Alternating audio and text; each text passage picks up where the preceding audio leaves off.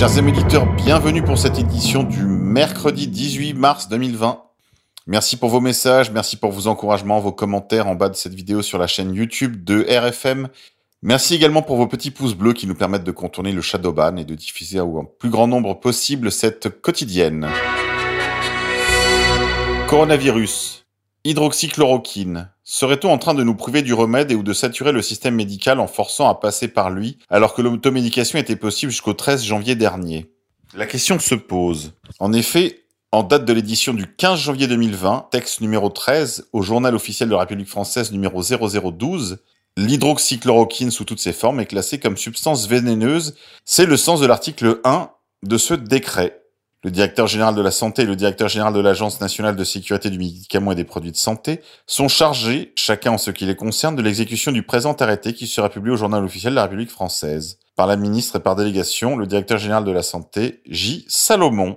Salomon, Salomon, vous êtes euh, plus sérieusement. Alors que la chloroquine, maintenant, s'est établie à de très bons résultats sur le coronavirus, qui n'est pas une maladie, je le rappelle, mais une arme bactériologique, ou virale, comme vous préférerez, est désormais accessible uniquement sur ordonnance, alors que précédemment elle était accessible sans ordonnance et par automédication. Sur avis médical malgré tout pour les raisons que je vous indiquais hier, c'est-à-dire l'effet qu'elle a sur le cœur et les risques qu'elle fait donc encourir à ceux qui ont des problèmes cardiaques.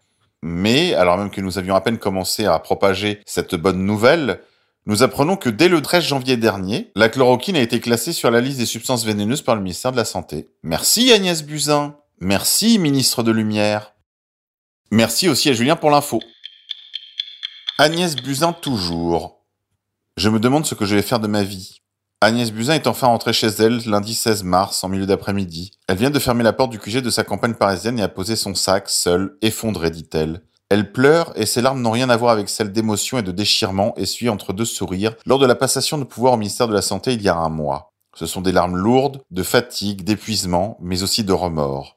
Elle se livre sans phare et l'aveu est terrible. Quand j'ai quitté le ministère, assure-t-elle, je pleurais parce que je savais que la vague de tsunami était devant nous. Je suis parti en sachant que les élections n'auraient pas lieu. À moi à peine caché, l'ex-ministre de la Santé reconnaît ce qui la déchire. Fallait-il abandonner son poste en pleine tempête alors qu'elle devinait le drame à venir?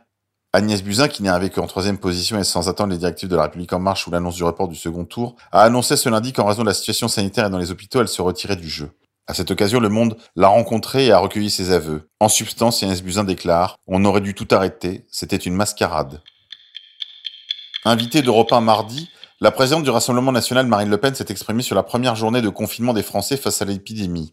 Tout en assurant ne pas vouloir polémiquer, elle a chargé Agnès Buzyn, le gouvernement et l'Union européenne. À peine le confinement de la population débuté, la polémique est née. Le gouvernement aurait-il pu mieux prévoir la crise de coronavirus? Qu'est-ce qu'a sous-entendu Agnès Buzyn dans son interview au Monde lorsqu'elle déclare Le 11 janvier, j'ai envoyé un message au président sur la situation. Le 30 janvier, j'ai averti Édouard Philippe que les élections ne pourraient sans doute pas se tenir. Pour Marine Le Pen, invitée mardi soir d'Europe 1, si ses propos sont exacts, ils révèlent un possible scandale d'État et devront faire l'objet d'une sévère évaluation à la fin de la crise. Que ceux qui sont au gouvernement et Emmanuel Macron sachent qu'un jour ou l'autre, ils auront des réponses à apporter aux questions que se posent les Français, a prévenu la présidente du Rassemblement national. Et d'ajouter, la non-fermeture des frontières est une consigne idéologique criminelle émise par l'Union européenne, insiste la députée du Pas-de-Calais. Au micro de RTL, Marine Le Pen ajoute Si on apprend en plus que le gouvernement était informé, alors ce n'est plus de l'incompétence, c'est une faute politique lourde, cela relève, je crois, si ces faits sont avérés de la Cour de justice de la République. Peut-être certains connaîtront la Cour du lynch. Armée. Tandis que sur les réseaux sociaux circulent des vidéos et des photos de convois militaires dans les grandes villes, en particulier autour de Paris, fleurissent des articles dans la presse mainstream nous disant non, non, non, cette mobilisation n'a rien à voir avec le coronavirus et son confinement. Il en ira probablement de même que pour le reste, c'est-à-dire que dans trois jours, on nous dira le contraire. Et la presse, comme les autorités, auront perdu le peu de crédit qu'il leur reste, encore qu'ils se soient bien refait la cerise pendant la crise du coronavirus. Coronavirus, enfin, des essais prometteurs avec la chloroquine. Ce mardi 17 mars, la porte-parole du gouvernement, la bien nommée Sibeth Ndiaye, a annoncé que les essais cliniques de chloroquine menés à Marseille pour soigner les malades atteints de Covid-19 sont prometteurs et qu'ils seront étendus. Je vous le rappelle, la chloroquine est un antipaludique utilisé depuis plusieurs décennies et commercialisé notamment sous le nom de Nivaquine. Ce traitement est souvent recommandé lorsque l'on prévoit de se rendre dans une zone infestée par le parasite du paludisme qui est, transmis par les moustiques. Le professeur Didier Raoult, qui teste la chloroquine à l'Institut hospitalier universitaire de Marseille, a affirmé lundi dernier que son effet contre le Covid-19 était spectaculaire avec la disparition du virus en 6 jours auprès des trois quarts des patients. Je vous rappelle que des effets indésirables peuvent être graves, notamment en cas de surdosage. Beaucoup d'entre vous ont reçu un SMS provenant de gouv.fr pour rappeler les strictes consignes que vous devez impérativement respecter pour lutter contre la propagation du virus et sauver des vies. En application de la loi numéro 2019-1063 du 18 octobre 2019, article 3, en cas de dangers imminents ou de catastrophe majeure, le gouvernement a demandé aux opérateurs téléphoniques français de distribuer ce SMS à tous leurs abonnés en son nom. Donc non, Emmanuel Macron n'a pas votre numéro de téléphone. Mais il adopte un style bien paternaliste et un rien jupitérien. Librairie. Amazon bannit Mein Kampf de la vente. Malgré les pressions, la plateforme de vente en ligne s'y opposait jusque-là au nom de la défense de la liberté d'expression. Un géant du e-commerce comme Amazon peut-il vendre Mein Kampf, livre écrit par Adolf Hitler? Peut-il diffuser des ouvrages antisémites? Jusqu'à aujourd'hui, la réponse était oui. L'entreprise proposait ainsi dans son catalogue de multiples éditions du tristement célèbre ouvrage du dictateur allemand. Mais les choses viennent de changer et Amazon ne semble plus aussi permissif. Une décision qui intervient sous la pression de plusieurs organisations juives. En effet, ce sont des organisations juives caritatives qui font pression sur le site d'e-commerce depuis la fin des années 90 afin d'obtenir une telle interdiction. Récemment encore, c'est le mémorial d'Auschwitz qui avait demandé à Jeff Bezos de retirer plusieurs ouvrages. L'organisation ciblait notamment un livre pour enfants intitulé Le champignon vénéneux, écrit par Julius Streicher, un membre du parti nazi. L'ouvrage fait partie de ceux qui ont été retirés de la vente par Amazon. Les éditions académiques et commentées de Mein Kampf resteront cependant disponibles sur cette plateforme d'achat.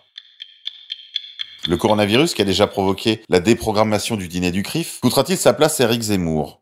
Si le virus menace l'ensemble des programmes de la télévision, la question s'est posée de savoir si CNews comptait maintenir la diffusion de Face à l'info, et si l'émission reste à l'antenne, elle sera amenée à évoluer. À compter du lundi de cette semaine, l'émission a été amputée de la partie face à face, en prévention de l'épidémie frappant le pays. Reste encore à déterminer les conséquences des décisions annoncées par Emmanuel Macron sur cette émission de télévision. Cependant, comme je vous annoncé il y a déjà quelques jours, Eric Zemmour est sur la sellette. Son astre commence à pâlir. National-bolchevisme. L'écrivain et militant politique russe Édouard Limonov est mort mardi à Moscou, a annoncé son parti Autre Russie dans un communiqué. Jusqu'au bout, il gardait le contact et discutait, on pouvait lui écrire, il avait l'esprit clair et était en bonne santé, a ajouté le député communiste Sergei Shourgonov à l'agence Stas. Âgé de 77 ans, Edouard Limonov est notamment célèbre pour une série de romans sulfurés narrant son exil aux États-Unis du temps de l'URSS dans les années 70. Dans les années 80, il avait vécu à Paris et participé à plusieurs revues littéraires. Retourné en Russie dans les années 90 après la chute de l'Union soviétique, Edouard Limonov avait fondé un parti d'opposition national bolchevique et y avait activement milité. Il avait également rejoint des groupes nationalistes pro-serbes pendant les guerres en ex-Yougoslavie. Plus récemment, il avait soutenu l'annexion de la péninsule ukrainienne de Crimée par Moscou en 2014. En France, il avait bénéficié d'un important regain d'attention après l'apparition en 2011 du roman Limonov de l'écrivain Emmanuel Carrère, ainsi que de quelques romans de Prilepine, dans une veine résolument national-bolchevique. Malgré ses mœurs italiennes, et en souvenir de son incarcération par le pouvoir de Poutine, salut à toi camarade. C'est tout pour aujourd'hui les confinés, je vous dis à demain.